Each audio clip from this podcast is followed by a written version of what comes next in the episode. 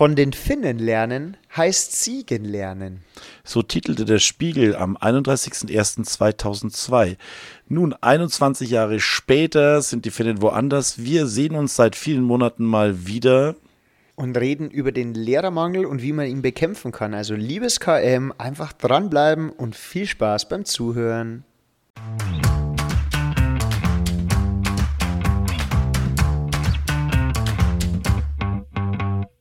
Alexa, spiele bitte den besten Lehrer-Podcast Bayerns.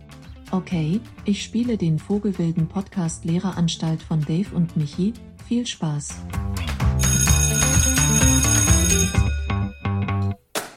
Oh Gott, die 82. Stunde und man merkt, dass wir länger nicht mehr aufgenommen haben. Äh, also ich habe gerade erstmal auf den falschen Knopf gedrückt ähm, Dave hat irgendwie mit, äh, mit, den Einstellungen vom Mikrofon rumgewurschtelt und was ich heute schon vergessen mit einzuzählen. Ja, Boah. also Wahnsinn. Aber ähm, jetzt sind wir wieder da, jetzt sollte eigentlich alles funktionieren und ich begrüße dich ganz herzlich, mein kleiner pädagogischer Weihnachtself. Hallöchen. Hi Michi, ist ja schön, dass es äh, mal wieder klappt. Na, wir haben ja gesagt, wir machen es nur noch in unregelmäßigen Abständen und äh, wahrscheinlich alle Kollegen und ich glaube auch alle anderen merken es, in der Vorweihnachtszeit ist wirklich viel zu tun. Ähm, Weihnachtsstress, Probezeit, Weihnachtsfeiern und so weiter. Ne? Da kommt immer ziemlich viel aufeinander. Und dann haben wir uns gedacht, das ist eigentlich relativ cool, dass wir es jetzt trotzdem genau in dieser Phase nochmal versuchen, vielleicht was zu schaffen, dass wir ein bisschen drüber reden, was jetzt in den letzten so zwei, drei Monaten so gelaufen ist. Ne? Ja, also da ein riesen Respekt an uns selber. Also äh, alle sind irgendwie gerade schön am Hasseln. Und genau da sind wir auf die Idee gekommen, wir könnten doch mal wieder eine Folge machen. Ähm, ja, mich freut es. ein bisschen Ruhe rein. Genau, ja, mich freut es auch wirklich. Ähm, ich kann dir sagen, eine meiner Motivationen war, dass meine neue Klasse, ich musste gleich am Anfang grüßen, äh, meine neue 8B2, äh, die haben jetzt erst gecheckt, dass ich einen Podcast habe. Äh, jetzt bin ich in mhm. ihren Augen, glaube ich, berühmt, was wir auch sind. Ähm, und deswegen habe ich gesagt, da muss natürlich auch mal wieder eine neue Folge kommen. Und es waren ehemalige Schüler von mir aus meiner Abschlussklasse. Ähm, liebe Grüße da natürlich auch, äh, Nils Schöni bei mir an der Schule und die haben auch gefragt. Und dann habe ich mir gedacht, es muss einfach mal wieder eine, eine Folge kommen. Und hier ist sie. Sehr schön. Also schöne Grüße an die 8B, ne? Und dann äh, die ehemaligen, was haben denn die ehemaligen so erzählt? Ja, das, ich, darf, ich mal, darf ich mal spoilern? Ja, die, die haben nur gesagt, oh, an der Schu was alle an der Realschule war es so schön. was, was glaubst du war das angenehmste an der Realschule? Ähm, dass die Lehrer sich echt um einen gekümmert haben. Ja, so tief philosophisch nee. waren wir jetzt nicht unterwegs. Okay, alles klar. ähm, das wäre ähm, natürlich schön und dem ist war so, so leicht. Ich musste überhaupt nichts machen. Mhm. Und was ist für Jugendliche das Allerwichtigste, die viel äh, machen und erleben wollen? Was die viel, die, die? Die viel machen und erleben wollen, die gehen halt um eins heim. Ein Uhr Feierabend. Ja, genau, da ist eins der Schluss. Ja, wahrscheinlich machen die eine Ausbildung, oder was machen die? Ähm, ja, beide eine Ausbildung. Äh, ja. Gehen ihren Weg, was natürlich äh, mich also ehrlich einfach immer am meisten freut, wenn man einfach sieht, man hat die begleitet und das ist gleich eine sehr organische Überleitung. Wir haben nichts verlernt äh, zu folgendem Thema. Ich möchte etwas vortragen, oh. äh, ob du da mitgehst. Äh, und zwar, Lehrer sein bedeutet, eine Rolle einzunehmen, die weit über die reine Wissensvermittlung hinausgeht. Es ist eine Chance, das Bewusstsein zu formen, ethische Werte zu fördern und kritisches Denken zu inspirieren. Lehrer haben die Aufgabe, nicht nur Informationen zu übermitteln, sondern auch Weisheit und Verständnis zu vermitteln, um eine nachhaltige und bedeutungsvolle Bildung zu ermöglichen. Hast du mich jetzt gerade charakterisiert oder was hast du da gerade getan? ja, das, ich habe ChatGPT gefragt, äh, er soll dich charakterisieren, da kommt das raus. Den Dave, ja. Nee, also ich glaube, ich kann da alles. Also ich habe jetzt gerade auch mal sehr konzentriert zugehört und ich finde, das ist eine ähm, sehr schöne, sehr schöne Zusammenfassung und ich denke, ich kann da, glaube ich, auch alles unterschreiben. Also, dass wir weit über weit mehr als Wissensvermittler sind, gerade hier in dieser Mittelstufe, so nach dieser Kinderzeit, in der heranwachsenden Zeit, in dieser ähm, pubertierenden Zeit, glaube ich, das ist unbestritten. Mm, und ich sehe es auch immer wieder neben dem, natürlich neben dem Fachlichen. Ich komme jetzt auch gerade wieder aus dem Workshop mit nach diesem Anti-Aggressions-Workshop Packmas raus. Man, also es ist schon verrückt, wie man an die Kinder rankommt, wie sie sich, wenn man ihnen mal zuhören will, wie die sich öffnen und wie die anfangen, über, über Probleme, über Sachen, die sie dann einfach wirklich ins Straucheln bringen, zu reden. Und das war bei diesem Workshop, schöne Grüße gehen raus an die 7M, war das wirklich beeindruckend, wie die, wie die, wie die Jungs und Mädels sich da geöffnet haben und über ihre Probleme und über Hindernisse, ihre Knoten, die sie im Leben haben, einfach geredet haben. Das hat ein ganz anderes Verständnis zwischen den Schülern untereinander. Und da fällt einem eigentlich mal auf, ich war ein ganz fremder Lehrer. Wir hatten hm, zwei Stunden Zeit, uns ein bisschen kennenzulernen. Und dann gab es halt so ein Spiel mit Knoten lösen. Und dann sind wir danach darauf eingegangen. Und wenn man mal Zeit hat zuzuhören und sich mal hinsetzt, dann erzählen die einem das auch gerne. Aber auch der Kollege, der von mir da mit drinnen war, der hat gemeint, er hat jetzt das ganze Jahr und aber so nah ist er denen noch nie gekommen. Das findet einfach nicht statt bei uns im Unterricht. Ne? Ja. Es gibt einfach keinen Raum dafür, obwohl sie wirklich gerne reden würden. Das ist mir wieder aufgefallen in dem Moment. Ja. War das dann so ein Seminar äh, im Art, wo Rollenspiele gemacht werden und äh, wo sie dann dementsprechend sich mal Gedanken machen, wie sie in schwierigen Situationen umgehen können und wie sie sowas lösen können, ohne vielleicht gleich auf den anderen loszugehen oder sich auf den Boden zu setzen, zu stampfen? Oder sich festzukleben. Oh ja, sich festzukleben. nee, also absolut genau darum ging es. Es geht in erster Linie mal um zu seiner Meinung stehen, Selbstbewusstsein entwickeln, ähm, und danach dann halt zu vertrauen, in der Gruppe zu gewinnen und danach dann Zivilcourage zeigen und dann Konfliktfähigkeit zu, zu erwerben und äh, sinnvolles, äh, sinnvolles Betroffenenverhalten mh, anzuführen, Situationen vielleicht auch so einzuschätzen, dass sie gar nicht erst brisant werden, wenn ich abends mit der S-Bahn fahre und dann setze ich mich vielleicht nicht genau in das Abteil als junges Mädchen, wo niemand drinnen sitzt und dann auch noch ganz weit in die Ecke, sondern schaue halt eher, dass ich vielleicht eher in ein, äh, mich zu einer Vierergruppe irgendwo nebendran sitze, dass ich halt irgendwo ein bisschen im Fokus bin und solche, solche prophylaktischen Sachen, aber halt auch klare Stoppregeln und sagen, das ist nicht mehr in Ordnung, da werden Grenzen überschritten. Ja.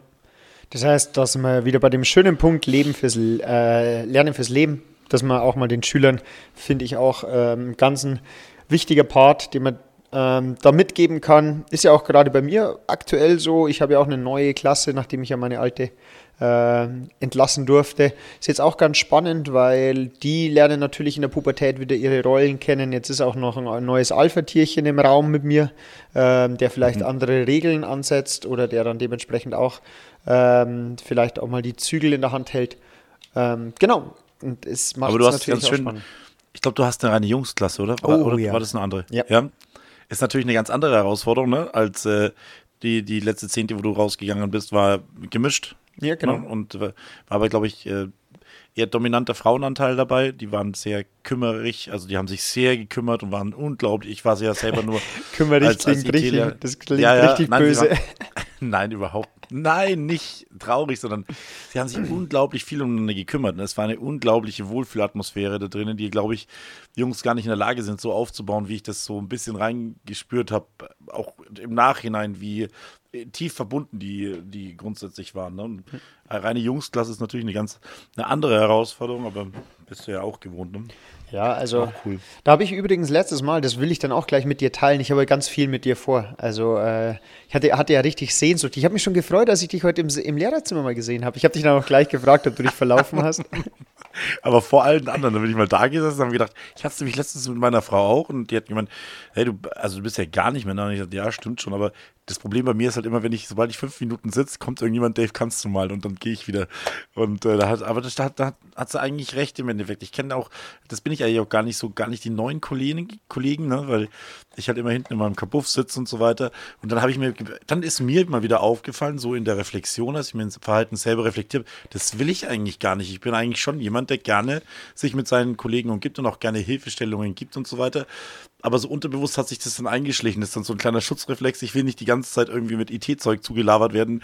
Und wenn ich nicht im Lehrerzimmer bin, dann werde ich es halt auch nicht. Aber mhm. im Endeffekt muss ich da einfach durch und muss vielleicht auch mal den, den, den, den, das Kreuz haben zu sagen, ey komm, lass mich mal bitte jetzt mal einfach mal auch mal Pause machen, einfach, ne? Ja. Vielleicht muss ich es eher so machen. Ja.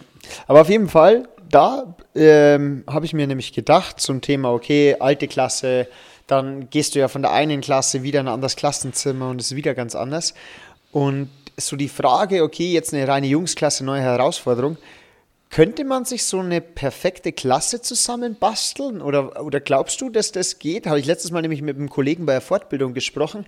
Was sind denn so wichtige Punkte für dich, dass es so im Klassenraum funktioniert, weil da gibt es ja ganz viele verschiedene, ich glaube, das ist gar nicht jetzt so empirisch gar nicht belegt, weil empirische Studien, glaube ich, bei Schülern sowieso immer so eine Sache sind, außer PISA, wenn man schlecht abschneiden kann, aber ansonsten, ähm, wie würdest du denn deine perfekte Klasse Ach, du, du, so zusammenbasteln? Haust dich hier mit deinem mit deinem, äh, mit deinem Themenschwert mal quer durch alles durch hier. Zack, zack. Klassenzusammensetzung, PISA-Studie, alles mal kurz so trauschiert. Ja, also eine, eine perfekte Klasse ist eine, ist eine, eine super interessante Frage. Absolut. Danke. Also klar, die, ich denke, ganz viel steht und fällt mit den, wahrscheinlich mit dem, mit den Stimmungsmachern, ein bis zwei, drei Stimmungsmacher. Wenn die sich grün sind miteinander, glaube ich, passiert schon mal, ist schon mal sehr gut. Ja. Was meinst du mit Stimmungsmacher? Alphas. Also einfach, du hast ja häufig irgendwo einen Taktgeber bei den Mädels, einen Taktgeber bei den Jungs so ein bisschen, um den sich so ein bisschen gesch ge ge ja, geschart wird. Und da hast du normalerweise noch jemanden, der, die sich jetzt weder da noch da irgendwo so zugehörig fühlen. fühlen. Und ich finde, da macht verdammt viel aus, wenn die alle auf der, auf der hellen Seite der Macht sind. Also wenn die alle mal eine gute Erziehung genossen haben, wenn es einfach klare Regeln gibt, wo man sagt, hey, da gehe ich nicht drüber, irgendwie so körperlich werden, aggressiv werden oder sowas in Richtung, auch vom, vom äh, vom Reden her, wenn die eine ordentliche Erziehung genossen haben und sich nicht die ganze Zeit als piep, piep, piep, piep, piep, piep, piep, bezeichnen, einfach, ja, also dann finde ich, macht es ganz viel vom Niveau von der Klasse schon mal aus. Und wenn du dann noch, also dann wäre es mir noch wichtig, wenn so ein oder zwei Alphas, von denen vielleicht sogar keine, keine Luftblasen sind, sondern Leute, die, also keine, wie nennt man die? Dampfplauderer. Dampf, danke, Dampfplauderer, genau das habe ich gesucht. Dampfplauderer, die dann immer tolle Geschichten erzählen, aber ansonsten sich nicht einbringen, sondern Leute hast, die es wirklich umsetzen, dann hast du, glaube ich, schon ziemlich coole Leute dabei. Also so ein paar Macher, die die Herde quasi die, die Richtung vorgeben, aber die Richtung sollte dann schon eine gute sein.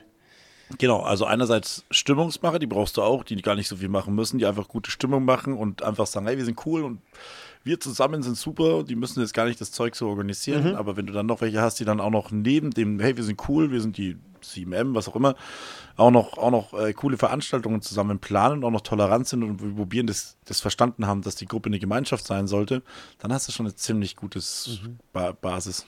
Wie stehst du zu Quatschköpfen? Ach, hast du immer, immer. Und wird, wird auch immer, wird es immer geben und gehören irgendwo auch dazu. Ne? Wenn sie es nicht auf Kosten von anderen machen oder auch mal auf Kosten, da müssen wir ja nicht päpstlicher sein als der Papst, jeder muss, kriegt mal sein Fett weg, da muss man ganz ehrlich sein. Ähm, solange es nicht aggressiv wird und äh, eine gewisse Empathie dabei ist und es liebevoll ist, ist es ganz wichtig für die Stimmung, absolut. Ja, weil da habe ich jetzt auch festgestellt, also wenn du so ein, eine Kollegin hat es mal gesagt, so eine Mäuschenklasse hast, die alle Dienst nach Vorschrift machen und du jetzt nichts hast, was du vielleicht auch mal aufgreifen kannst, wenn du da so eine Dreiviertelstunde mit deinem Stoff quasi vorne alleine bist und klar, du machst Schüleraktivierungen, Methoden, was auch immer, aber ich habe für mich festgestellt, aber das liegt natürlich auch an meiner Art, ähm, dass ich es auch gerne habe, wenn jemand, also jetzt kein Klassenclown, der einfach nur immer dumme Kommentare macht, sondern wenn es so geistreiche Witze, immer mal wieder so was Kleines, an dem man sich auch ein bisschen reiben kann, das ist was zum Beispiel, wo ich sage, sowas habe ich ganz, ganz gerne in der Klasse, dass die sich auch mal trauen, gerade in den höheren Ja. Jahrgangsstufen, auch mal so ein bisschen so an einem zu kitzeln. Und zwar nicht, um die Autorität zu untergraben, sondern einfach so, so auch ein bisschen versuchen, mal sich so mit dem Erwachsenen oder jetzt dem Lehrer Dich auch so mal ein bisschen hochzuschießen, Genau, ne? mega. Also Ja. das, das, das wäre in meiner perfekten Klasse, bräuchte ich da auf Mhm. jeden Fall ein, zwei, keine Klassenclowns, sondern geistreiche Quatschköpfe, würde ich sie nennen. Die, die hätte ich auch noch ganz gern drin. Ja, aber Geist, ich glaube, geistreiche Quatschköpfe äh, fallen nicht vom Himmel. Die waren alle vorher mal ähm, geistlose Quatschköpfe und vielleicht entwickeln sich dann unter einer guten Führung ähm, und ein bisschen mit, mit Rahmenbedingungen. Kann man sie ja dann auch, ganz ehrlich, die hast du doch nicht nur in der Schule, die hast du doch danach im Leben auch. Im Also das Lehrerzimmer. ist doch nicht so, dass im Lehrerzimmer und auch, glaube ich, in jedem Kollegium hast du, glaube ich, äh, ähm, also diese Quatschköpfe, wo du weißt, die waren in der Schule wahrscheinlich auch irgendwo solche Quatschköpfe. Und äh, das Einzige, was sich ja dann verändert, ist das Niveau. Das stimmt. Manchmal. Oder manchmal auch nicht. So, nee, die, die, die, Witz, die Witze werden politischer mit bisschen mehr Tiefgang, aber auch nicht Ja, immer. aber- Nee, Tittenwitze gehen immer. Ja. Mu- muss man, muss man äh, sagen, passieren auch äh, hin und wieder. Ja. Ja. was, ich, was ich dann auch äh, spannend finde, ähm, du brauchst auch so, so eine, so ein, so Arbeitende, die einfach sagen, sie nehmen nicht nur die Denker und die Macher, sondern dann auch die Leute, die dann, ähm, sei es bei irgendwelchen kleinen Gruppen arbeiten, die sagen, ich mal das Plakat, weil das habe ich jetzt auch schon festgestellt. Oftmals haben Leute gute Ideen, Und wenn die dann aber zu leise sind oder keinen Arbeiter an der Seite, der dann diese Ideen umsetzt, dann ist es nämlich auch gleich wieder problematisch, weil dann gehst du hin und dann schaust du auf das Plakat oder schaust aufs Tablet und denkst dir so, ihr habt hier noch nichts gemacht. Und dann sagen dir die alle Ideen und dann ja. merkst du aber, hey, nee, wir brauchen auch irgendwie, ich nenne es jetzt mal den Klassenhandwerker, der dann auch mal die ganzen geistigen Rohstoffe zusammenbaut und da ein richtig schönes Häuschen hinstellt, das man dann auch präsentieren kann. Also da habe ich jetzt auch festgestellt, Super wichtig. ähm, gerade bei den Mädels, die oft gute Ideen haben. Ähm, und dann brauchst du aber auch diejenigen, die sagen, so, danke für die Ideen und da machen wir jetzt was richtig Tolles draus. Absolut.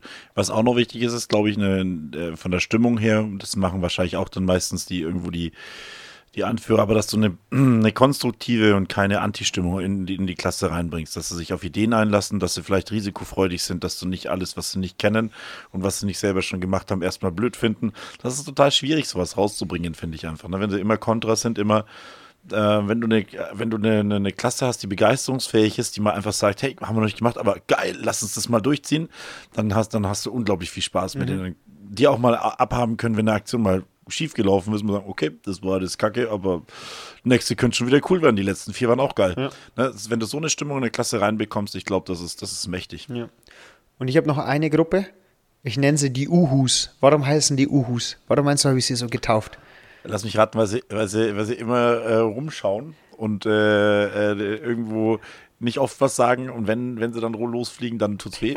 Vielleicht. Okay, du hast es jetzt sehr negativ ausgelegt. ähm, nee, Uhus aus zwei Gründen. Ähm, zum Okay. einen, die sind sehr umsichtig. Das heißt, das sind welche, die nicht nur geradeaus nach vorne schauen, mein Erfolg, sondern die wirklich auch mal zurückblicken, die vielleicht äh, Okay. sich mal nach links und rechts umschauen.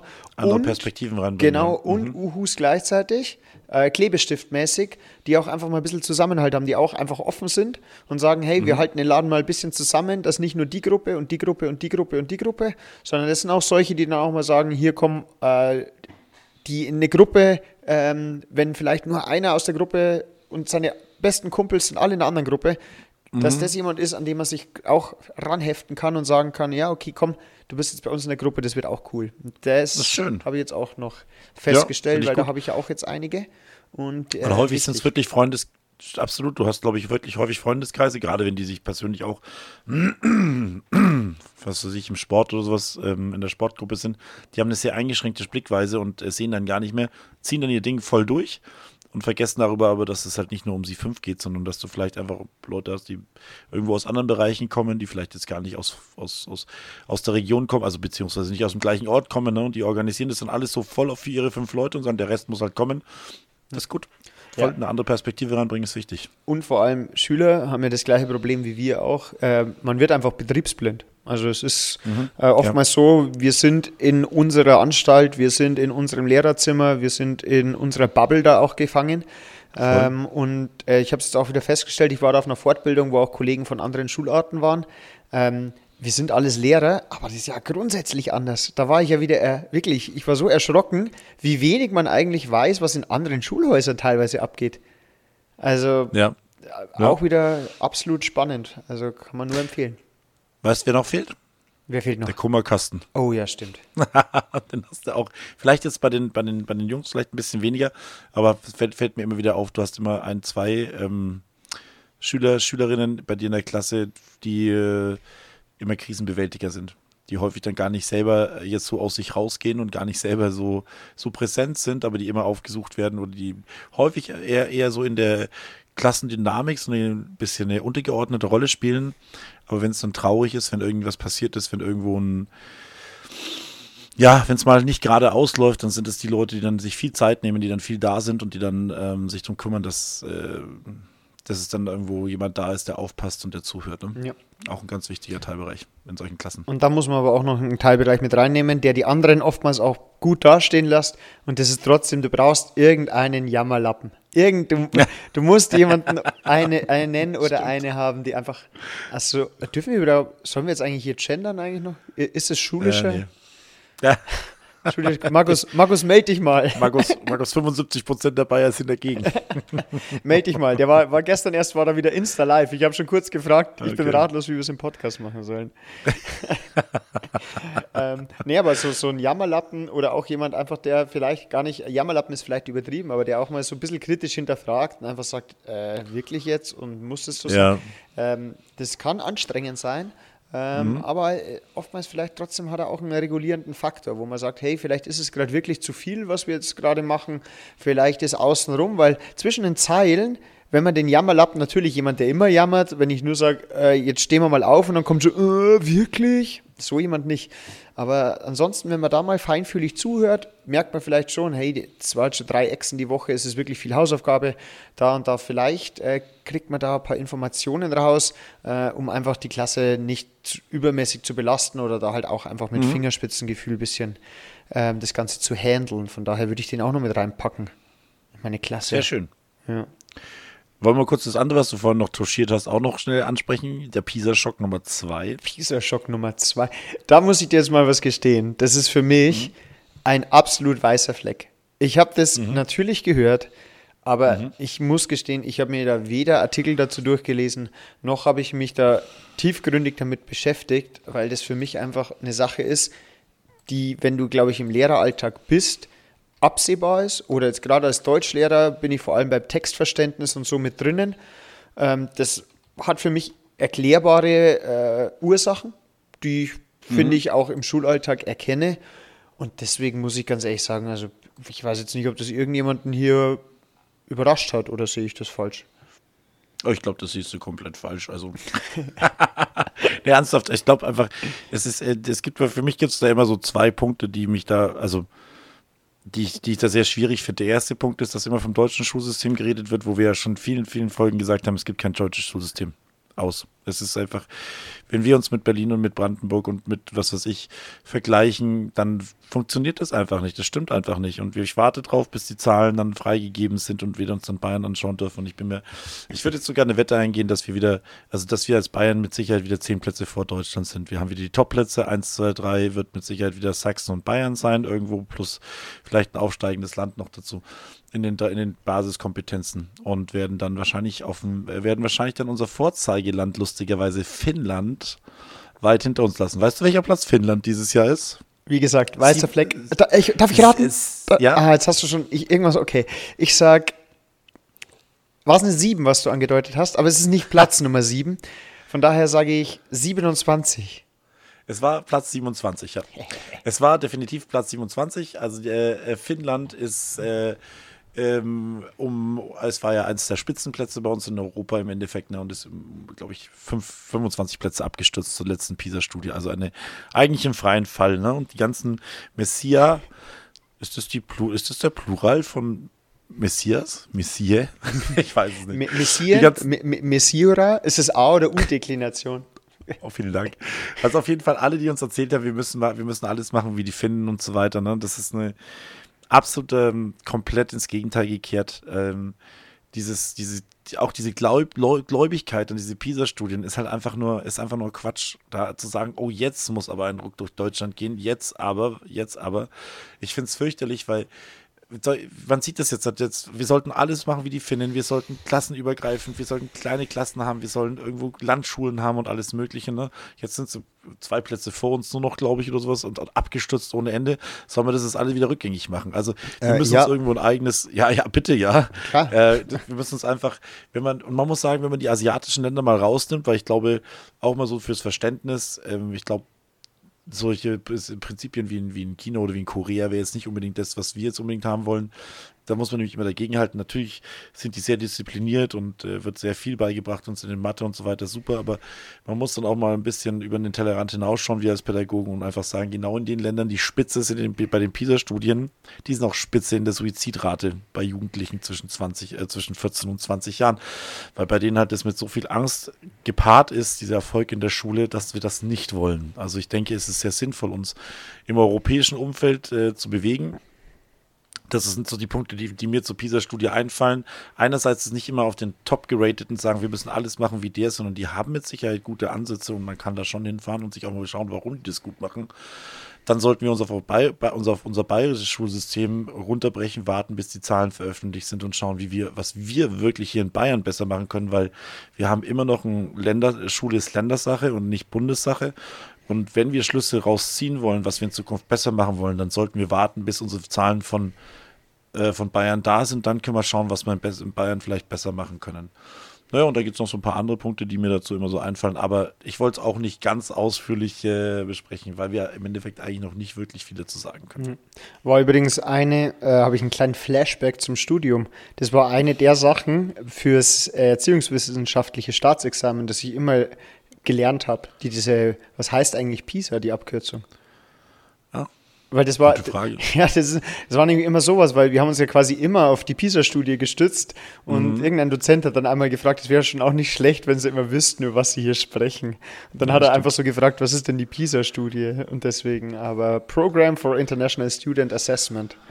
Ah, okay. Und deswegen, ich finde es auch spannend, dass das ja von der OECD äh, ist, eine Studie, ne? Mhm. Also, ja. wo ich mir auch denke, so, okay, äh, ich hätte gedacht, vielleicht gibt es so was so eine übergeordnete zentrale schulische Einrichtung, mhm. die quasi nee. sich einfach mal Bildung auf die Fahne geschrieben hat und das dann, Ist wie klar. du schon sagst, mal in den Kontext setzt, da vielleicht mal, äh, wie wir es ja so schön haben, statt fächerübergreifenden, gibt es da halt vielleicht mal Länder- oder kontinentübergreifende Sitzungen und dann mhm. dementsprechend äh, mal sagen, okay, wie können wir Bildung machen, wie können wir, was sind vielleicht auch, das ist jetzt aber ganz groß gedacht, was sind denn zum Beispiel ganz, warum haben wir nicht in Europa Sachen oder bildungspolitische Themen, die in allen Ländern verpflichtet sein sollten. Mhm. Also ich meine, mhm. klar, die, ich, oder ich hoffe, ich kenne mich jetzt in den finnischen Lehrplänen so nicht aus, aber so etwas wie Menschenrechte, Völkerverständigung, ähm, auch sowas wie, wie Thema Krieg, Flucht. Also ich finde, das wäre mal was, wo ich sage, okay, es gibt über dem übergeordneten deutschen und bayerischen und da gibt es noch so einen europäischen oder halt einfach so einen allgemeingültigen Lehrplan wo solche Themen in allen Ländern der Welt behandelt werden, dass man zumindest irgendwo auch eine Basis hat und man sagen kann, wenn Kinder in der Schule waren, haben die was von dem Tag der Menschenrechte, der übrigens jetzt erst vor kurzem war, gehört mhm. oder wissen, ähm, warum vielleicht auch Flucht zustande kommt, wissen ganz grob, ähm, was so Grundrechte, Grundregeln sind und so weiter. Ich finde das ein super Ansatz und ich würde da, wie du sagst, im Endeffekt vielleicht immer in die nächstgrößere Schiene reinrutschen, aber gerade auf europäischer Ebene, wir probieren ja alle Europäer, also in Anführungszeichen europäisch zu denken und uns irgendwo auch mit unseren Nachbarstaaten äh, zu solidarisieren und auch sie zu verstehen. Und ich glaube, da ist ein gemeinsamer Bildungskanon in den Eckpfeilern. Ja. Super sinnvolle Sache. Ne? Vor allem, wenn man jetzt bei der politischen Bildung, die man ja sowieso hat, wenn man mal anschaut, wie da äh, populistische Parteien mit den einfachsten Parolen oder so Erfolg haben können. Klar, das ist jetzt führt weit weg von der Schule, aber ja. ich finde, äh, das ist auch ein kleines Stelldraht, wo man sagt, ja, am Endeffekt heißt es immer, Bildung ist die Lösung, Bildung ist die Lösung, wo ich sage, okay, dann, wir haben die, die Lösung quasi vor unserer Haustür, wir haben die mhm. und wir haben Pädagogen, die das umsetzen können. Genau. Ja. Aber das ist nur äh, ein Gedankenspiel. Finde ich ihn wirklich, so, so habe ich noch nie gedacht. Ich habe immer gedacht, bis wir mal in Deutschland es schaffen, vielleicht mal unser Bildungssystem zu, zu zentralisieren, weil ganz ehrlich, irgendwann mal ich finde es wichtig, dass wir nicht einfach jeder sein eigenes Süppchen kocht, aber ich bin halt andererseits auch nicht bereit, mich aufs Niveau von Berlin runter zu verlassen. Und das, ist, das will ich einfach nicht. Ich meine, wenn die alle auf das, auf das Niveau von Sachsen kommen, dann bin ich auch komplett bereit. Da, äh, aber ja, Sachsen, dann fängst du schon wieder an zu lachen. Nee, ne? Ich habe mir, hab ja? mir nur gerade gedacht, glaubst du, dass es irgendwo in Berlin, dass da vielleicht zwei Podcaster sitzen und sagen, ich bin aber einfach nicht bereit, da das Niveau, das künstlich hohe Niveau von den Bayern irgendwie mir anzueignen. Ja. Aber die Sache ist ja, ich meine, das ist das Einzige, was uns solche, solche Studien bringen, dass, dass man halt einfach sagt, weil das sind, ansonsten sind es Glaubensangelegenheiten. Ist es, dem, ist, es der, ist es dem der Seele des Schülers zuzumuten, dass sie halt einen Jahrgang wiederholen, weil sie jetzt in Mathe nicht ausreichende Noten erreicht haben? Das ist eine absolute Glaubensfrage, ob das zuzumuten ist oder nicht, ob die vielleicht davon Trauma von sich tragen oder nicht, aus ihrer sozialen Gruppe rausgerissen werden oder halt einfach gerade nur einen Durchhänger haben. Das sind Glaubensfragen. Das Einzige, was uns solche internationalen Vergleichsstudien und von mir aus auch gerne nur Europa bringt, ist im Endeffekt, wie stehen wir denn einfach, wenn, wenn, wenn wir uns jetzt irgendwo anders hin bewerben, äh, auch außerhalb von Deutschland oder wenn wir den, auf den freien Arbeitsmarktwahl haben, wie steht denn jetzt ein, ein ein, ein bayerischer Realschüler gegen einen tschechischen Mittelschüler da im Endeffekt. Ne? Dass man sagt, hey, wie ist denn das Wissensniveau? So ein bisschen. Ja. Und wenn du dann halt ganz hinten runterfällst mit deinem Schulsystem, dann muss man halt sagen, dann ist es, dann geht es auch nicht mehr unbedingt nur um die, um die, um die Seele des Schülers, um das Seelenheil, sondern er muss ja auch irgendwo ein bisschen konkurrenzfähig sein. Er muss auch eine Möglichkeit haben, einen, einen Job zu bekommen, nachdem wir hier ausgebildet haben. Ja. ja? Und da dürfen wir halt nicht ins Bodenlose runtergehen. Ja, ne? Vor allem, weil ja in Zeiten der Globalisierung ähm, ist dieses Vernetzen ist ja auch immer mehr im Kommen. Ich meine, ich sehe es jetzt auch hier, ähm, also in Amberg hier, wo ich sage, okay, der, gerade der Grenzverkehr mit, mit tschechischen Facharbeitern ähm, und so der Wechsel und der Übergang, das ist ja auch der Sinn der Sache, dass, da, dass es da Vernetzungen gibt mit Fachkräften Absolut. und so weiter. Und dem müssen sich ja auch unsere Schüler stellen können. Und da finde ich auch, auch, dass wir da definitiv noch Möglichkeiten haben, dass wir uns da vergleichen sollen. Und dann sind wir wieder bei dem Punkt, aber das habe ich bei den Lehrern oft noch nicht verstanden.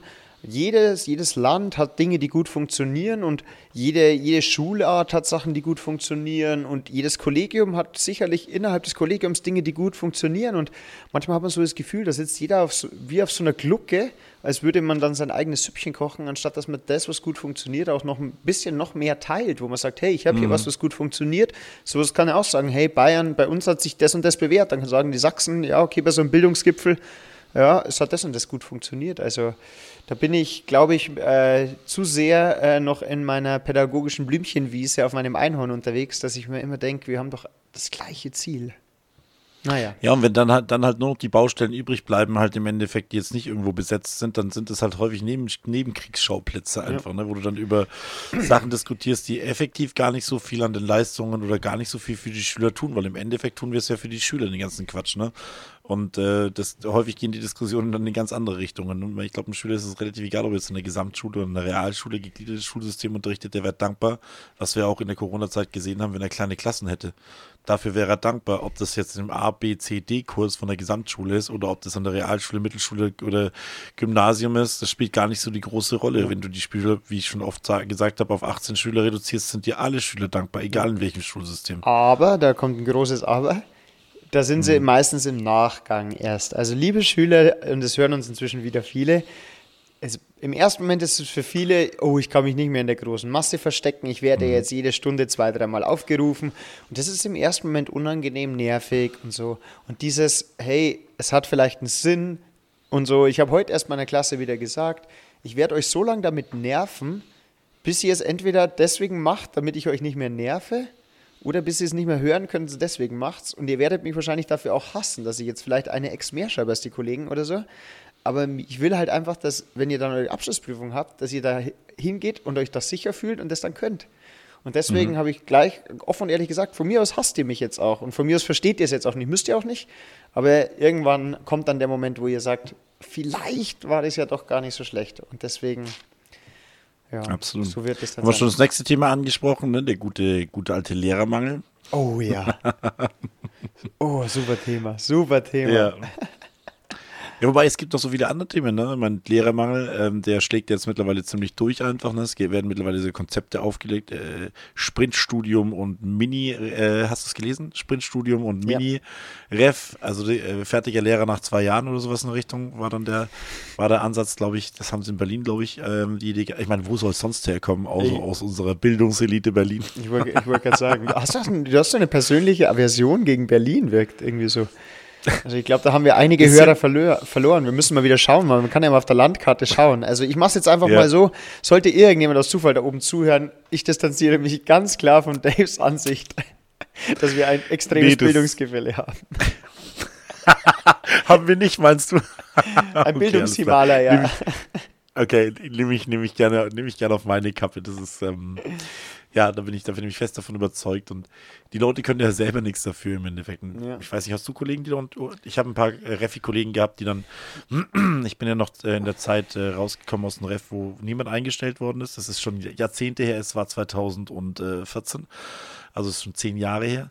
Im Endeffekt, da ist niemand mehr eingestellt worden. Da sind die Deutsch- Geschichte-Kollegen mit 1,0 nicht mehr eingestellt worden. Ähm, das ist immerhin schon zehn Jahre her, das sind ja Äonen. Und äh, da sind zwei, drei Kollegen nach Berlin hochgegangen, weil die damals schon Lehrernotstand da hatten. Und das heißt, äh, die Informationen sind zwar natürlich keine evaluierten Informationen und auch nicht belastbar, aber es sind schon klare Aussagen gekommen von der Richtung. Naja, aber Ähm, wie, wie, wie reagiert man auf den äh, Lehrermangel? Michi, du bist jetzt mittlerweile etabliert in, einen, in einer neuen Aufgabe, habe ich gehört. Wollte, da, davon, das würde mich echt interessieren, wenn du davon ein bisschen erzählen magst. Ähm, ja, ich weiß gar nicht, ich darf das bestimmt alles erzählen. Also von daher, nee, ähm, es gibt einfach äh, eine neue Initiative, die heißt Vor Ort. Und da geht es einfach darum, dass es so Lehramtsbotschafter gibt, die an Gymnasien, an Fach- und Oberschulen äh, gut Werbung für den Lehrerberuf machen. Das heißt, es wird halt einfach geschaut, ähm, es gibt so viele Fehlinformationen, es gibt so viele negative Schlagzeilen. Und dann wurde halt mal gesagt, okay, was kann man denn dem entgegenstellen? Und dann ist man auf die Idee gekommen, auch auf dem Hin vor dem Hintergrund, dass es schon seit zwei, drei Jahren gibt Mittelschulbotschafter, die auch an die Schulen gegangen sind und quasi mal versucht haben, die Mittelschule, deren Ruf etwas aufzubessern. Ähm, da übrigens gleich mal Spoiler vorneweg, der Ruf der Mittelschulen ist wirklich viel, viel, viel, viel schlechter. Also was die Mittelschulkollegen und Kolleginnen alles machen und diese ganzen äh, Killerphrasen von wegen, ähm, da ist das Niveau so schlecht, die sind alle kriminell und so weiter, absoluter Quatsch. Also das ist einfach eine andere Art der Herangehensweise, die ganz, ganz vielen Schülern wesentlich besser zu Gesicht steht, als dieses doch nochmal, und jetzt geben wir uns schon Mühe, persönlich und auf die Schüler einzugehen, aber die Mittelschule schafft es in einem ganz anderen Maß, mit viel mehr Fingerspitzengefühl. Ähm, also von daher das schon mal. Und die haben es seit zwei, drei Jahren schon versucht. Die haben Mittelschulbotschafter, haben dann Teams gegründet, sind an Gymnasien gegangen und haben dann äh, die Absolventen, Abiturienten darüber informiert, welchen Weg sie einschlagen können, um Mittelschullehrer oder Mittelschullehrerin zu werden. Und aus der Idee hat dann das Kultusministerium gesagt, gut, das funktioniert, weil was, wer könnte es besser machen, ähm, wenn wir jetzt Flyer verteilen oder irgendwie Infozettel rumschicken, das ist wenig aussagekräftig. Deswegen haben die Leute gesucht, die mit Begeisterung und halt mit Herzblut und voll hinter ihrem Beruf stehen. Und die haben sich jetzt für uns in Mittelfranken, wir haben uns jetzt letzte Woche das erste Mal getroffen, wir hatten schon eine Online-Veranstaltung ähm, und haben uns zusammengesetzt in Teams. Wir haben dann Zielschulen, ähm, die wir betreuen und haben uns dann überlegt, okay, wie erreichen wir eigentlich die Schüler, wie vermitteln wir den Beruf und wie vermitteln wir vor allem die Leidenschaft und das ganze Tolle und wie mhm. schaffen wir es, diese ganzen negativen Schlagzeilen, die immer wieder aufkommen mit Burnout, Lehrermangel, äh, die Schüler werden immer schlimmer und so weiter. Was können wir dem entgegensetzen? Wie bereiten wir das medial auf? Und das war jetzt die Vorbereitungs- und Arbeitsphase. Und ab Januar gehen wir dann an die Schulen ganz konkret und machen Vorträge für interessierte Schulen. Und dann kommt das ganz, ganz Spannende, was ich persönlich am besten finde. Ähm, wir begleiten die Schülerinnen und Schüler, die sich dann entscheiden, irgendwie den Weg einzuschlagen, die begleiten wir persönlich. Das heißt, sollte mhm. jemand dabei sein und sagen, ich möchte Realschullehrer werden, äh, der Michi, der hat mich jetzt einfach davon überzeugt, dann bin ich quasi auch so sein Ansprechpartner oder seine Ansprechpartnerin, seine, ihre Ansprechpartnerin, wo ich sage, okay, dementsprechend, äh, wenn du Fragen hast, wenn du etwas wissen willst, wo bekommst du die Informationen her? Wenn die mal hospitieren wollen bei uns, das heißt, hey, kann ich da einfach mal bei dir mitgehen? Ähm, nicht jetzt im Großen gedacht, so wie wir es ja bei der Lehrwerkstatt schon haben über ein ganzes Schuljahr, sondern einfach mal erste Erfahrungen sammeln, schon mal nur eine Hausaufgabe verbessern. Nur mal, wenn ich Sportlehrer werden will, versuch mal dich in die Halle zu stellen, die Meute ruhig zu bekommen und ein Aufwärmspiel zu machen. Dann kommen die mit dazu, können mich auch in einem ganzen Arbeitstag begleiten, dass sie sagen, okay, von halb acht bis Unterrichtsbeginn, was mache ich denn da? Und dann mhm. dementsprechend. Mhm. Und das ist das, wo ich gesagt habe, das finde ich ganz, ganz spannend und dann kriegen die das auch mal mit, was da alles mit dranhängt. Und genau, da haben wir jetzt uns damit beschäftigt und ich habe Glück, ich habe echt ein richtig cooles Team, muss ich sagen. Und war auch eine sehr erfüllende Fortbildung, wenn man mit vielen Menschen zusammenarbeitet, die alle die gleiche Begeisterung teilen aus allen Schularten. Also war echt super. Das glaube ich. Also Gleichgesinnte da zu finden, das gibt dann, glaube ich, schon Wind unter den Flügeln. Darf ich fragen, wie viele Schulen betreust du dann? Ähm, oder, oder betreut ihr alle zusammen alle Schulen? Oder wie, wie ist das aufgebaut? Also unser Team betreut jetzt vier Schulen. Ähm, mhm. Das heißt im Nürnberger Land. Und so ist es aufgeteilt, dass so jedes Botschafterteam zwischen, oder haben wir drei? Ich weiß gar nicht. Ich glaube drei oder vier. Ja, auf jeden Fall jedes Team hat drei oder fünf, äh, drei bis fünf äh, Zielschulen, die, die sie betreuen, ähm, damit es eben so ähm, angedacht ist, dass es wirklich persönlich bleibt. Dass es nicht so ist, dass im schlimmsten Fall, nee, ich muss ja sagen, im besten Fall, wenn sich da nur fünf, sechs Leute melden und ich hätte dann zehn Schulen, ähm, dann kann ich dem gar nicht mehr gerecht werden. Und deswegen Ja. mehrere Teams individuelle Betreuung, individuelle Ansprechpartner, äh, wo wir dann zweimal pro Schuljahr hingehen, einen kleinen, Sa einen kleinen Samen setzen. Vielleicht wäre das was für mich, dann haken wir nochmal nach und wer sich dann dafür interessiert, den begleiten wir auf dem Weg und stehen halt als Ansprechpartner zur Verfügung. Habt ihr da die ähm, nur die Gymnasien in äh, Auge oder auch die Voss? Auch die Voss und also Voss, Boss Okay. und, äh, und die Gymnasien, genau. So ist es. Hört sich echt äh, nach einer unglaublich idealistischen, überregionalen, ähm, starken Aufgabe an, die vielleicht, wenn's, wenn du es gut machst und das normalerweise machst, dann die Sachen gut, die auch ganz schnell zum Zeitfresser werden können. Ne? Wie, ähm, ja, durchaus. Äh, und wie du schon gesagt hast, ähm, idealistisch trifft es ganz gut. Also man merkt schon, dass auch in so Gremien wie dem Kultusministerium natürlich äh, Aktionismus schon vorherrscht. Das heißt, okay, wir machen jetzt mal was, dass das alles noch nicht ausgereift und ganz durchdacht ist ähm, und sich das jetzt entwickelt. Also das ist ein Projekt, das sich während der Arbeit entwickelt, ist auch klar.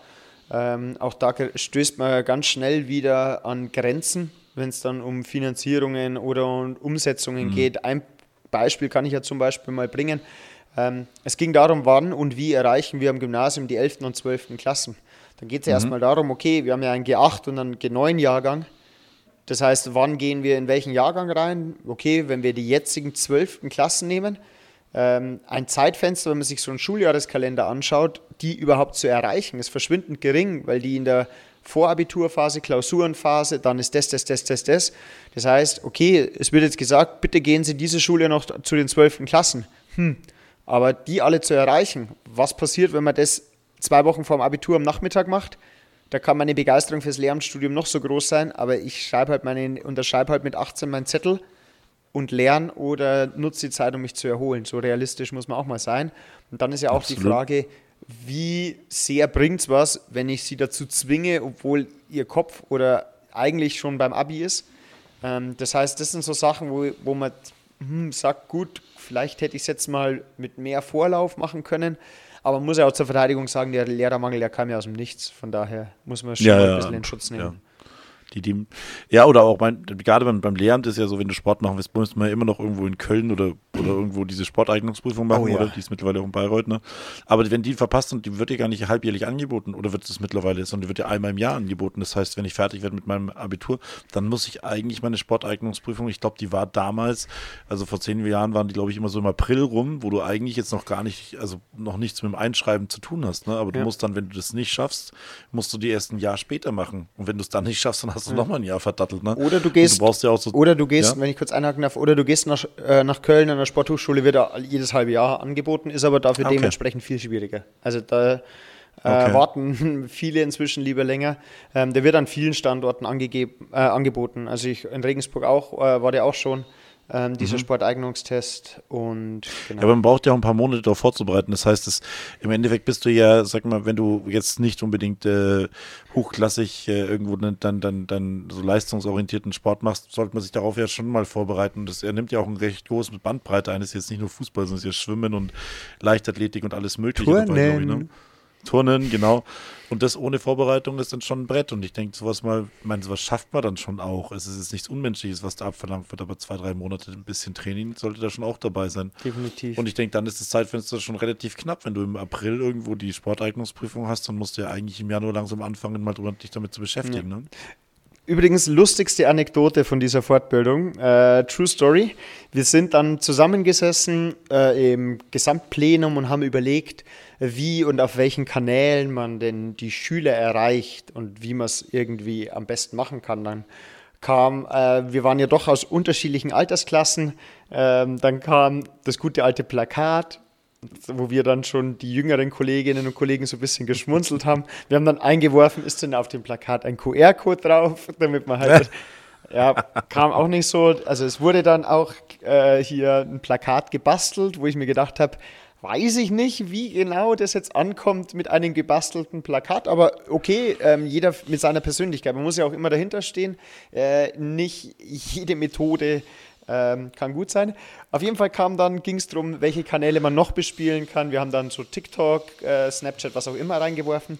Und dann hat eine Kollegin gesagt, was auch ganz beliebt ist, die haben ja die ganze Zeit hier diese Kopfhörer im Ohr wenn man einen Podcast macht. So, ich, ich war ganz leise, ich habe nichts gesagt. Dann war Gelächter im Raum und dann hieß es so, ja, na klar, weil wir noch Zeit haben, einen Podcast machen und wissen, wie das geht. Und ich bin ohne Shit.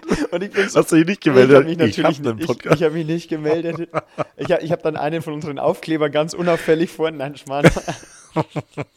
Aber da musste ich so in mich reinschmunzeln, weil alle ganz empört waren. Die einen waren empört, natürlich, weil wir dann noch Zeit haben, so was zu machen. Die anderen, die nicht mal annähernd eine Idee hatten, wie man sowas technisch umsetzen sollte.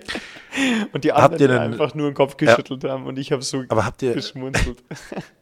Ja, aber habt ihr schon, habt ihr schon irgendwie so ein, so ein Schlagwort, Hashtag Lehrer werden, besser werden, Zukunft gestalten? Zukunft prägen, so? also Zukunft prägen, Zukunft Lehrer prägen. werden. Aber es ist auch so, dass jedes Team äh, individuell Freiheiten hat. Also dem einen böse Zungen behaupten, dass es so viele Freiheiten sind, dass es eigentlich schon wieder gar keine Vorgaben und Überlegungen gibt. Wir fühlen uns ganz mhm. wohl, dass es keine Vorgaben groß gibt. Also wir können uns da ähm, sehr individuell austoben. Also wir versuchen das auch sehr modern zu machen, äh, mhm. mit kurz und knapp auch unsere Flyer in digitaler Form mit einem QR-Code, die, die, dann quasi das Dokument immer am Handy einfach haben, äh, wenn sie es haben und mit wenigen Schlagworten das Ganze äh, versuchen. Also bei uns ist eher wirklich das Team soll im Vordergrund stehen. Also jetzt, wir haben auch keine Seiten vom Kultusministerium verlinkt oder so, weil mal ehrlich, wer klickt denn da drauf? Wenn ich es mir überlegen will, dann will ich erste Informationen, dann will ich wissen, wie läuft das Ganze ab äh, und nicht, äh, wie sind meine Jobchancen. Das weiß jeder inzwischen, dass wenn ich das durchziehe, dass ich gute Chancen habe. Und genau, also deswegen versuchen wir das wirklich über die Persönlichkeiten als persönlicher Ansprechpartner, versuchen öfter auch an die Schulen zu kommen, an, in kleineren Portionen, also jetzt nicht eine zweistündige Infoveranstaltung, sondern wie so im ersten Schritt eine Art Speed-Dating wo wir uns mal vorstellen, wo die quasi erste Informationen kurz und knapp über einen QR-Code und so einen digitalen Flyer haben.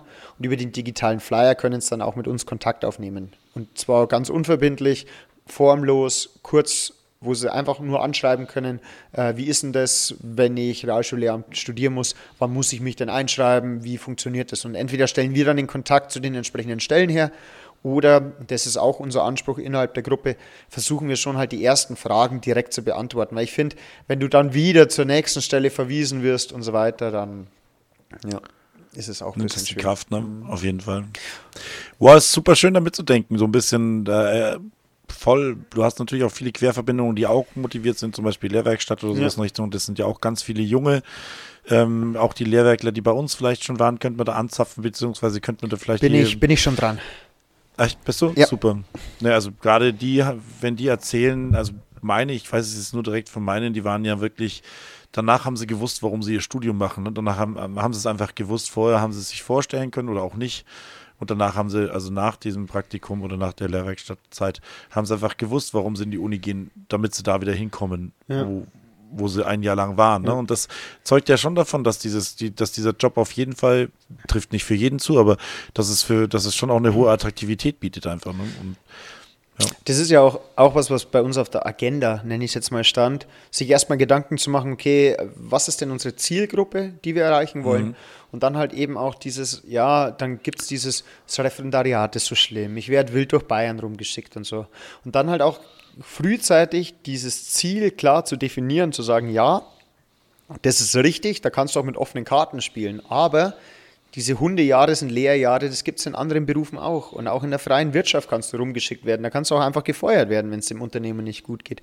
Und da halt mit offenen Karten mal zu spielen und das zu sagen und das positiv zu verkaufen, wo man sagt, ja, du wirst rumgeschickt, aber du kommst mal aus deiner Komfortzone raus, du knüpfst einfach wichtige Kontakte, sammelst da die Erfahrungen und das macht dich dann auch zu demjenigen, der dann irgendwann mal vor der Klasse steht. Aber wenn ich dann natürlich mich da die ganze Zeit in meinem Selbstmitleid suhle und sage, oh, ich muss aus meiner Bubble weg, dann muss ich vielleicht auch, auch mal gleich im Vorfeld überlegen, nee. Und dann sind es auch meistens Leute, die es dann vielleicht abbrechen, die dann merken, im schlimmsten Fall, wenn sie schon Lehrer sind, oh, das ist wirklich jeden Tag eine Qual, da reinzugehen.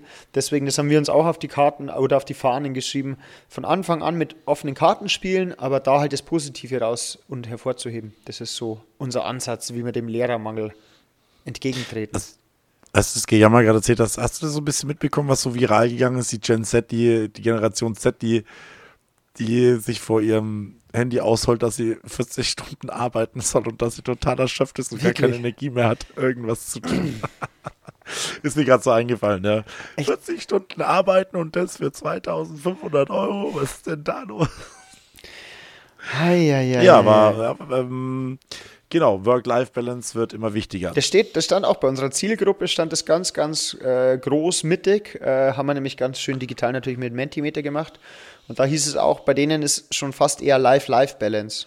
Also, dass man einfach sagt, ja, ähm, mhm. wie komme ich mit möglichst wenig, ich sage jetzt nicht Aufwand, sondern Belastung für mich selbst, dass ich äh, meine Freizeit, meine Leidenschaft und meine Lebensziele mit möglichst äh, wenig Verschleiß, könnte man schon fast sagen.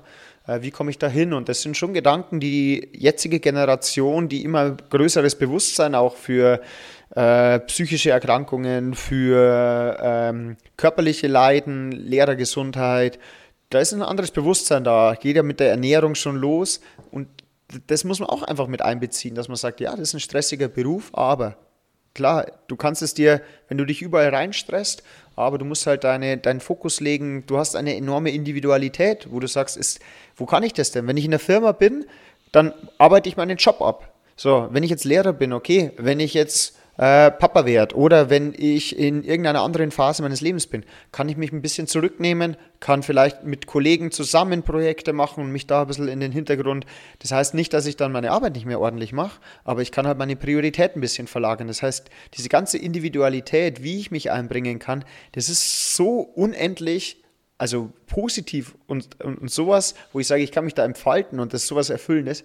Und sowas muss einfach, äh, das muss mal Klick machen bei den Leuten. Und dann ja, für, es, gehört zur gesamten, es gehört zur gesamten Wahrheit dazu. Ich glaube, es interessiert jetzt einen Studenten oder jemanden, der ins Studium geht, ist auch noch nicht unbedingt, ob man dann später mal Zeit für seine Kinder hat. Das ist halt dann doch noch weit weg. Aber diese Work-Life-Balance auf jeden Fall und vor allem die Regler, dass man die ein bisschen verschieben kann einfach ja. und sagen kann, hey, ich kann hier meinen, ich kann hier eine 60, 70 Stunden Woche kann ich haben, wenn ich Bock drauf habe und wenn ich richtig ackern will und wirklich, wirklich was drehen will, dann kann ich, dann ist das, ist diese, ist dieses Potenzial da.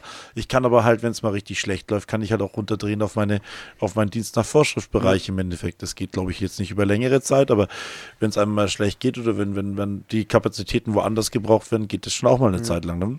Definitiv. Übrigens, so. bei all dem Geschwärme, äh, ich habe jetzt was, du musst jetzt ganz stark sein. Ich habe was gefunden, was ich am Lehrerberuf wirklich nicht mag.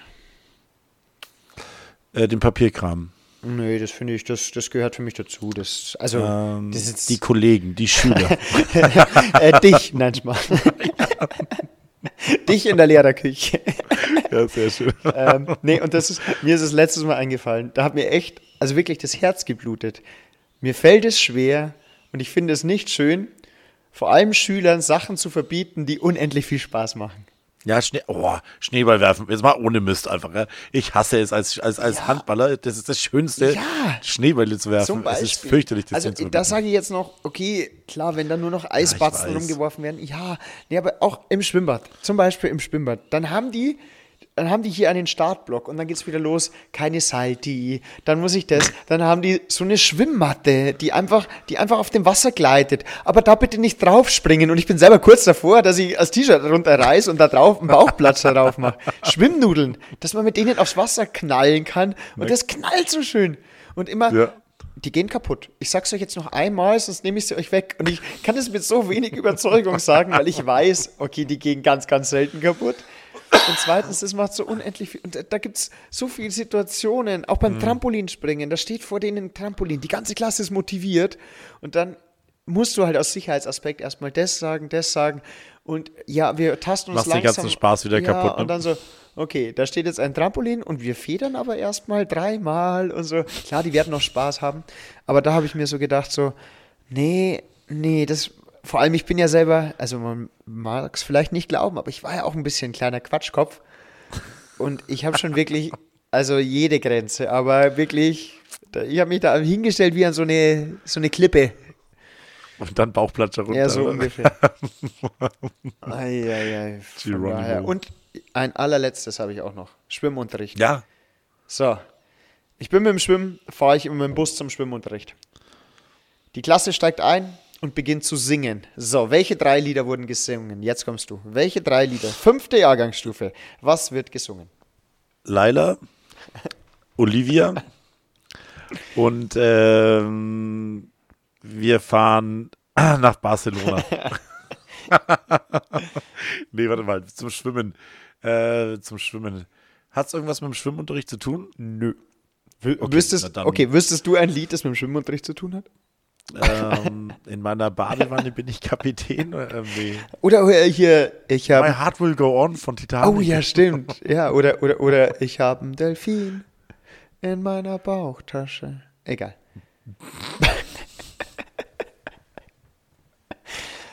Nein, äh, das sagt mir jetzt nichts. Wirklich Okay. nicht. Ah, ist auch Nee, so ich ein bin Malle. kein Malle-Fan. Ah, ja, ja, ja. Nee, ich kann auch sagen, es war gar kein Malle-Hit dabei, kann ich schon mal sagen.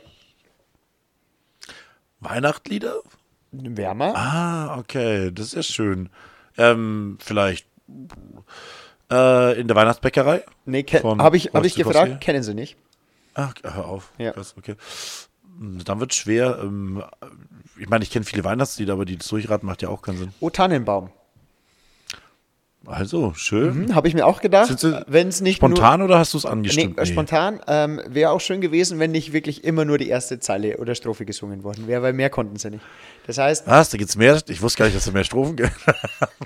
Ja. Also das, ähm, das war auf jeden Fall mal was. Dann ein Lied, da habe ich, hab ich wirklich gedacht, hä? Da habe ich mich in meine Kinder zurückversetzt. Das ist übrigens auch der Folgentitel. Falls du in den Ordner schon reingeschaut hast. nee, habe ich noch nicht Ja, gespitzt. ähm, meine Oma fährt im Hühnerstall Motorrad. Ach, wie krass. Wo ich mir auch gedacht habe, so, okay, Das habe ich aber auch schon lange nicht mehr gehört, das Lied. nee, ich auch nicht. Und dann fangen die, Das ist ja krass. dann haben die da hinten auf einmal angefangen, so aus dem Nichts, nach O Tannenbaum. Dann könnte noch aus den blauen Bergen kommen Wirk, würde dann auch noch in, diese, in diesen Chart reinpassen. Das wäre, wenn ihr Spotify Songradio wäre genau das gekommen. Also Ja, dann wäre noch. Schnappi gekommen. Nee, aber es kam noch was anderes. Und zwar, ähm, ich bin ein Dorfkind, darauf bin ich stolz. Das hört meine, meine- das wird, läuft hier hoch und runter den ganzen Tag. Genau. Meine Kinder können das auswendig. Es ist, weiß nicht, wo das herkommt. Ich auch nicht. Ist ja ganz lustig, weil ich bin ja ein Dorfkind im Endeffekt. Ne? Ich, mu ich musste auch schmunzeln und das andere, das war mit diesem Gucci, Versace und Engelbert Strauß, das muss ich gestehen, das habe ich nicht gekannt. Aber über die anderen drei habe ich mich sehr gefreut. Die Busfahrerin war ganz entsetzt, weil die, das ist immer so laut, hat's gesagt. Ich so, äh, du bist Schulbusfahrerin? Also ich weiß nicht, wie es normalerweise ist, aber das ist eine sehr brave So Klasse. viele Autos auf der Straße. Ja, ah, ich, ich mag dieses Lenkrad nicht. Das ist also.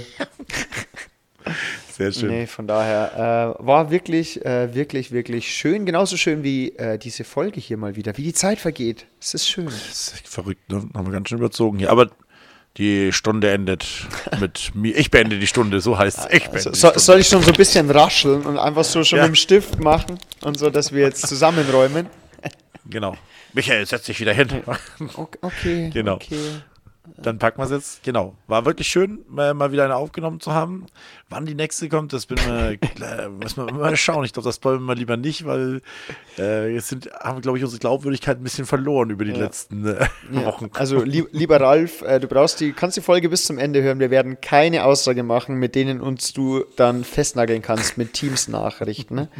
Deswegen nein. Äh, wir schauen einfach mal. Seid gespannt. Äh, wir haben uns sehr, sehr gefreut. Es war wunderschön. Vielen lieben Dank auch an die Nachrichten persönlicher und äh, über Instagram, die gesagt haben, macht doch mal bitte wieder eine Folge.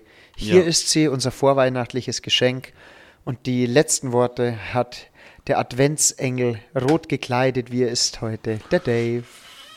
Servus, mach's gut, habe die Ehre. Ciao.